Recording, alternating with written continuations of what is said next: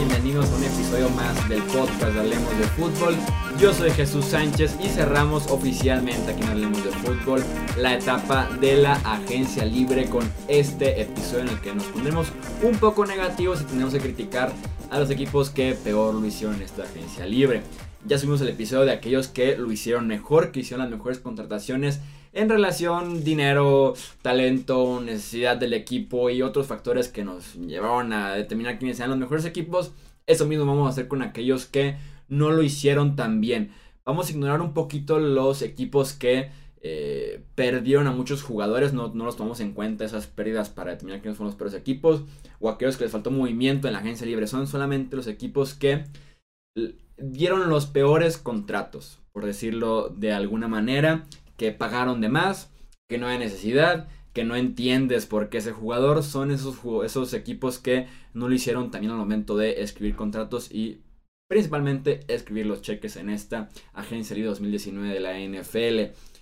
Con este episodio cerramos la agencia libre como les decía y oficialmente iniciamos con el draft de la NFL que muchos han pedido y que están entusiasmados con escuchar los top 10 de cada posición. Y ojo, también el en vivo el día del draft no es oficial todavía, pero vamos a presionar para que sea oficial ese en vivo el jueves, eh, el último jueves de abril, que es el jueves 25 de abril. Pasamos ahora sí a los peores equipos de esta agencia libre. Iniciamos con los Atlanta Falcons. Eh, su agencia libre inició con la etiqueta de jugador franquicia de Grady Jarrett. Esta fue una excelente decisión porque no hay manera en la que Grady Jarrett estuviera como agente libre y firmara con otro equipo. Ahí muy bien Atlanta. Lo que empieza tal vez a dudar, a acusarlos con Atlanta son sus siguientes connotaciones también en la línea eh, de golpeo, pero en el costado ofensivo. Firmaron a Jamon Brown, este guardia, eh, a un contrato de 3 años y 18.75 millones de dólares. Y a James Carpenter, también guardia ofensivo, por 4 años y 21 millones de dólares. Tanto Jamon Brown como James Carpenter no son garantía en la línea ofensiva, por algo eran agentes libres, por algo han rebotado en varios equipos antes de caer finalmente con los eh, Falcons Atlanta, entonces simplemente no son eh, tan buenos movimientos para proteger a uno de los mejores quarterbacks que hay en la NFL, en el caso de Matt Ryan también. Firmaron a Kenyon Barner, este running back que se dedica un poco más a equipos especiales y de vez en cuando a la ofensiva en general yardas sobre todo en el juego aéreo. Lo firmaron un contrato de una temporada como sustituto de Tevin Coleman, pero no hay comparación entre Tevin Coleman y Ken John Barner. Sin duda alguna es mucho mejor Tevin Coleman. No firmó por tanto dinero a Tevin Coleman como para no haber peleado por él. Y conformarte con Ken John Barner simplemente no me parece la decisión eh, correcta en el caso de los Falcons. Pasamos al siguiente equipo en esta lista que son los Cincinnati Bengals. Lo dijimos en varios episodios y también en varios videos aquí en Hablemos de Fútbol. Los Bengals que se llevan el, premio a la peor contratación de toda la agencia libre. Que es la de Bobby Hart, el tackle ofensivo que renovó por tres temporadas y hasta 21.5, 21.15 millones de dólares. Bobby Hart que fue calificado como el tackle ofensivo 75 de la NFL la temporada pasada de 78 que calificaron para hacer eh, una calificación en Pro Football Focus. Entonces estamos hablando de darle 21.15 millones de dólares al cuarto peor tackle ofensivo de la NFL en 2018. Eh, eso ya prácticamente los catapultó a estar en esta lista, pero también tenemos los contratos de John Miller, el guardia, que tampoco no es nada efectivo, no es un seguro muy bueno para Andy Dalton, 3 años y 6.5 millones. El ala cerrada CJ Usoma, que ha sido utilizado principalmente en labor de bloqueo. Y cuando se lesionó todo el mundo en la posición de la cerrada con los Bengals y dijeron Usoma, sé el Tyrant principal, no pudo serlo. Fue el peor Tyrant en la temporada pasada en porcentaje de drops en cada, cada vez que lo buscaban. 3 años y 18 millones de dólares. Otra vez un muy mal contrato para los Bengals. Tyler Eifert regresa con un contrato de una temporada de 6.5 millones. Insisto, son de estas relaciones que simplemente ya cumplieron su ciclo. Son muchas temporadas lesionados. Son solamente como 5 partidos en 3 temporadas para Eifert eh, recientemente. Entonces ya déjalo ir. que vaya otro equipo, que otro equipo le pague por estar en la banca, por estar en el hospital, por estar en su casa lesionado. Entonces no hay necesidad, creo yo, de extender una relación que ya daba a entender que era una relación dañina para ambas partes, tanto para la cerrada como para los Cincinnati Bengals. El siguiente equipo en este listado y que seguramente tenemos muchos seguidores de ellos entre nuestros eh, suscriptores aquí en Hablemos de Fútbol y nos va a caer bastante eh, hate por esto, los Dallas Cowboys. Los Dallas Cowboys que eh, etiquetan a Marcus Lawrence por segundo año consecutivo. Vale cerca de 20 millones esta etiqueta de jugador o franquicia. Se habla que Marcus Lawrence quiere 22 millones anuales en su nuevo contrato. Se acabaron ya las opciones con DeMarcus Lawrence para una tercera etiqueta de jugador franquicia. Sería un precio altísimo, imposible de retener. Y sin duda alguna no quieres llegar a este punto con tu mejor defensivo que por alguna razón se termine eh, yendo en la siguiente agencia libre.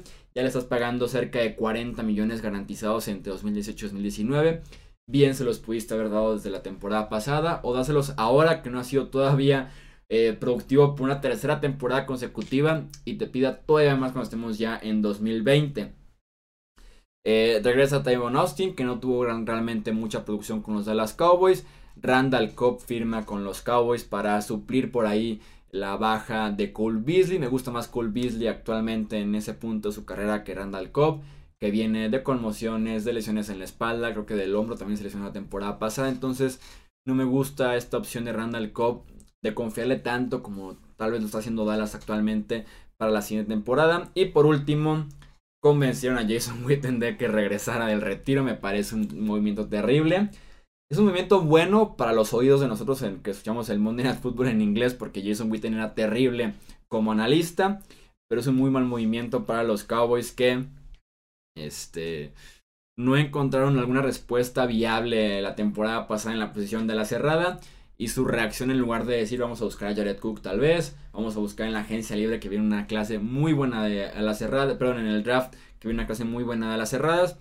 La respuesta de los Cowboys es marquemos a Jason Witten que tiene como 53 años y saquémoslo del retiro después de una temporada como analista y que él vuelva a ser nuestro la cerrada principal con todo y que corre como en primera eh, velocidad. Pero esta es la opción que querían los Dallas Cowboys en la posición de la cerrada. Me parece un muy mal movimiento por parte de Dallas. El otro equipo que vamos a criticar en esta agencia libre son los Minnesota Vikings. Los Vikings que también compiten por el peor contrato de esta agencia libre, que es el de Anthony Barr, que originalmente había acordado con los Jets. Supuestamente antes de que firmen llegan los Vikings, le ofrecen un contrato similar, no tan bueno como el de los Jets, similar, y Barr decide quedarse en Minnesota. Estamos hablando de 5 años hasta 77.5 millones de dólares con 33 millones garantizados. Es un dineral para un linebacker tan limitado como es Anthony Barr. Si bien es muy bueno en blitzes, en llegar al coreback, en cobertura nos queda mucho a deber. En el juego por tierra no se mueve también lateralmente. Entonces es un linebacker limitado. Ya le pagaste muy bien en esa defensiva a Berson Griffin, a Kendricks, a Xavier Rhodes, a Harrison Smith. No veo cómo puedan mantener tantos contratos en esa defensiva. Y hubiera preferido yo otras opciones de extender en lugar de darle este dinero a Anthony Barr. Llega eh, también Josh Klein, que ha sido un guardia promedio con los Titans recientemente después de ser banca en Inglaterra. Le dan un contrato de 3 años y 15 millones de dólares. Dan Bailey regresa también después de una temporada muy dudosa con los Vikings como su pateador. Un año y hasta 2 millones. Creo que pueden haber buscado una mejor opción, a menos que tengan pensado por medio del draft buscarle cierta competencia, porque sin duda alguna es algo que deben hacer con eh, Dan Bailey. Siguientes en la lista, los New Orleans Saints. Los Saints que fueron sorprendidos de manera, de alguna manera injusta por Max Unger, que fue su centro desde aquel cambio que lo trajo a Nueva Orleans a cambio de Jimmy Graham, que se fue a los Seattle Seahawks. Se retira eh, Max Unger después de prácticamente tres semanas de agencia libre, lo cual es injusto para el equipo porque ahora tienes pocas opciones para buscar el reemplazo, cuando, justo cuando haya buenos centros en esta agencia libre. Terminan firmando a Nick Easton, que realmente es guardia, por cuatro temporadas y 24 millones.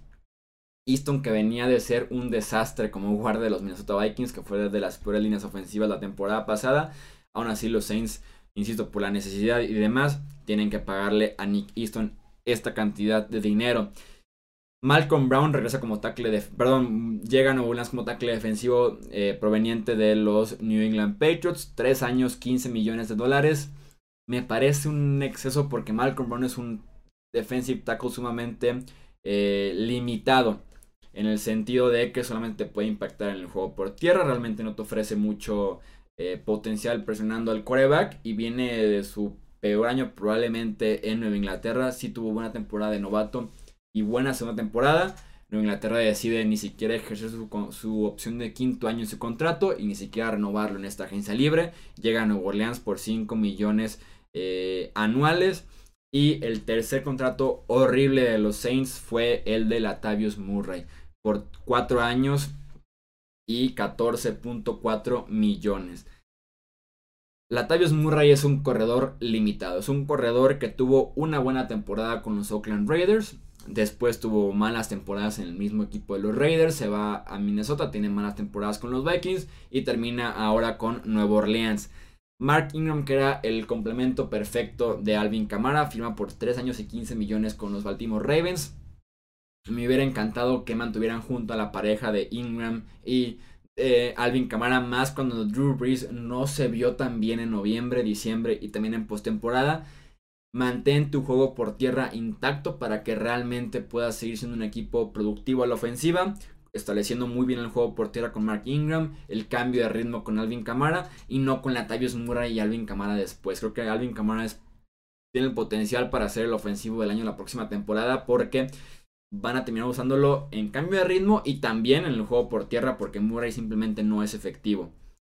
El penúltimo equipo en esta lista son los Gigantes de Nueva York. Cambiaron a Landon Collins, que tiene 25 o 26 años, el potencial de ser uno de los mejores safeties de la NFL, por Antoine Bethea, que tiene 41 años, creo, dos eh, temporadas de contrato.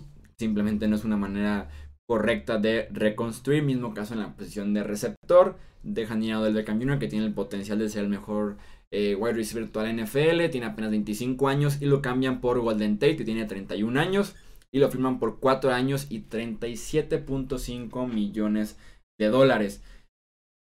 Los Giants de alguna manera quieren eh, reconstruir lentamente porque no tienen coreback actualmente eh, para reconstruir, para pensar en el futuro, pero siguen queriendo competir de alguna manera y por eso firman a Antoine Bethea y firman a Golden Tate en lugar de tal vez darle la oportunidad a novatos, a jugadores jóvenes que ya formen parte del futuro de los Giants de Nueva York y no a Bethea y Tate que solamente van a estar 2, 3 temporadas máximo. Simplemente por eso, por ese cambio generacional tan malo que están haciendo los eh, Giants, aparecen en esta lista. Y para cerrar tenemos el, el último equipo en este listado, que son los Pittsburgh Steelers. Le dieron a Mark Barron este linebacker sumamente limitado de los peores de la NFL, que estuvo recientemente con los Rams de eh, Los Ángeles, que era safety, fue convertido a linebacker y creo que desde entonces que es linebacker califica siempre por el 50 y tanto según Pro Football Focus, es del 0 al 100, así se pueden imaginar la calificación de Mark Barron. Le dieron un contrato de 2 años y 12 millones de dólares. Aquí va a estar el jugador que las ofensivas contrarias van a estar buscando constantemente en la defensiva de los Steelers a Mark Barron porque simplemente no es un buen linebacker. No fue un buen safety, no, no es un buen linebacker, no es un buen defensivo en términos generales para darle 12 millones en la agencia libre.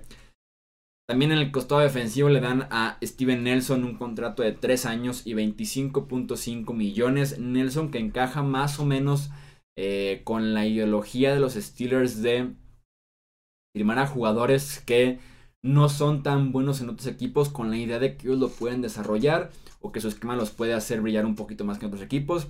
Nelson viene de los Kansas City Chiefs, viene a ser el esquinero que más yardas permitió en toda la NFL la temporada pasada si bien es injusto porque siempre estaban ganando por mucho, Patrick Mahomes los tenía mucho tiempo en el terreno de juego porque anotaba muy rápido, pero no deja de ser un foco rojo muy grande con Steven Nelson y creo que puede ser una eh, mala adquisición a futuro con los Pittsburgh Steelers. Dante Moncrief firmó por eh, 2 años y 9 millones de dólares. Supongo que lo van a querer eh, meter ahí como el receptor número 2 de la ofensiva. Moncrief que tiene todo el potencial el talento físico, pero ni en Indianapolis ni en Jacksonville brilló, fue productivo, fue consistente, se pudo mantener sano ni siquiera. Moncrief no ha cumplido en la NFL desde que eh, llegó hace ya varias temporadas a esta liga con los Colts y como les digo, ni siquiera con los Jaguars también pudo hacer algo bueno la temporada eh, pasada. Eso es todo por este listado de quienes fueron los equipos que dieron contratos más dudosos en esta agencia libre 2019 de la NFL. Realmente, si fueron buenos o malos, podemos juzgarlos a partir de la próxima temporada, ya que hayan jugado por lo menos un partido con su nuevo equipo, pero que son acuerdos peligrosos, dudosos, como les digo, de alto riesgo para el equipo que eh, los está dando en esta agencia libre. Yo soy Jesús Sánchez, los leemos ahora ustedes en los comentarios y también en redes sociales, ya saben, Facebook, Twitter e Instagram como Hablemos de Fútbol, el canal de YouTube Hablemos de Fútbol también y este podcast se publica en prácticamente todas las plataformas en las que se puede escuchar un podcast actualmente. Muchas gracias nuevamente por estar ahí con nosotros y nos escuchamos en el próximo episodio. Hasta luego.